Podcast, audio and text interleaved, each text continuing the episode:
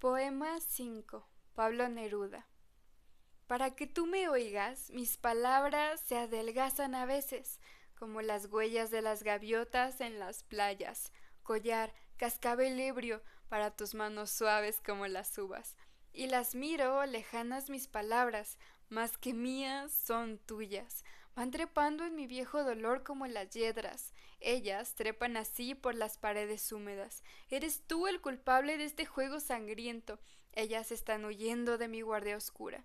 Todo lo llenas tú, todo lo llenas. Antes que tú poblaron la soledad que ocupas, y están acostumbradas más que tú a mi tristeza. Ahora quiero que digan lo que quiero decirte, para que tú las oigas como quiero que me oigas.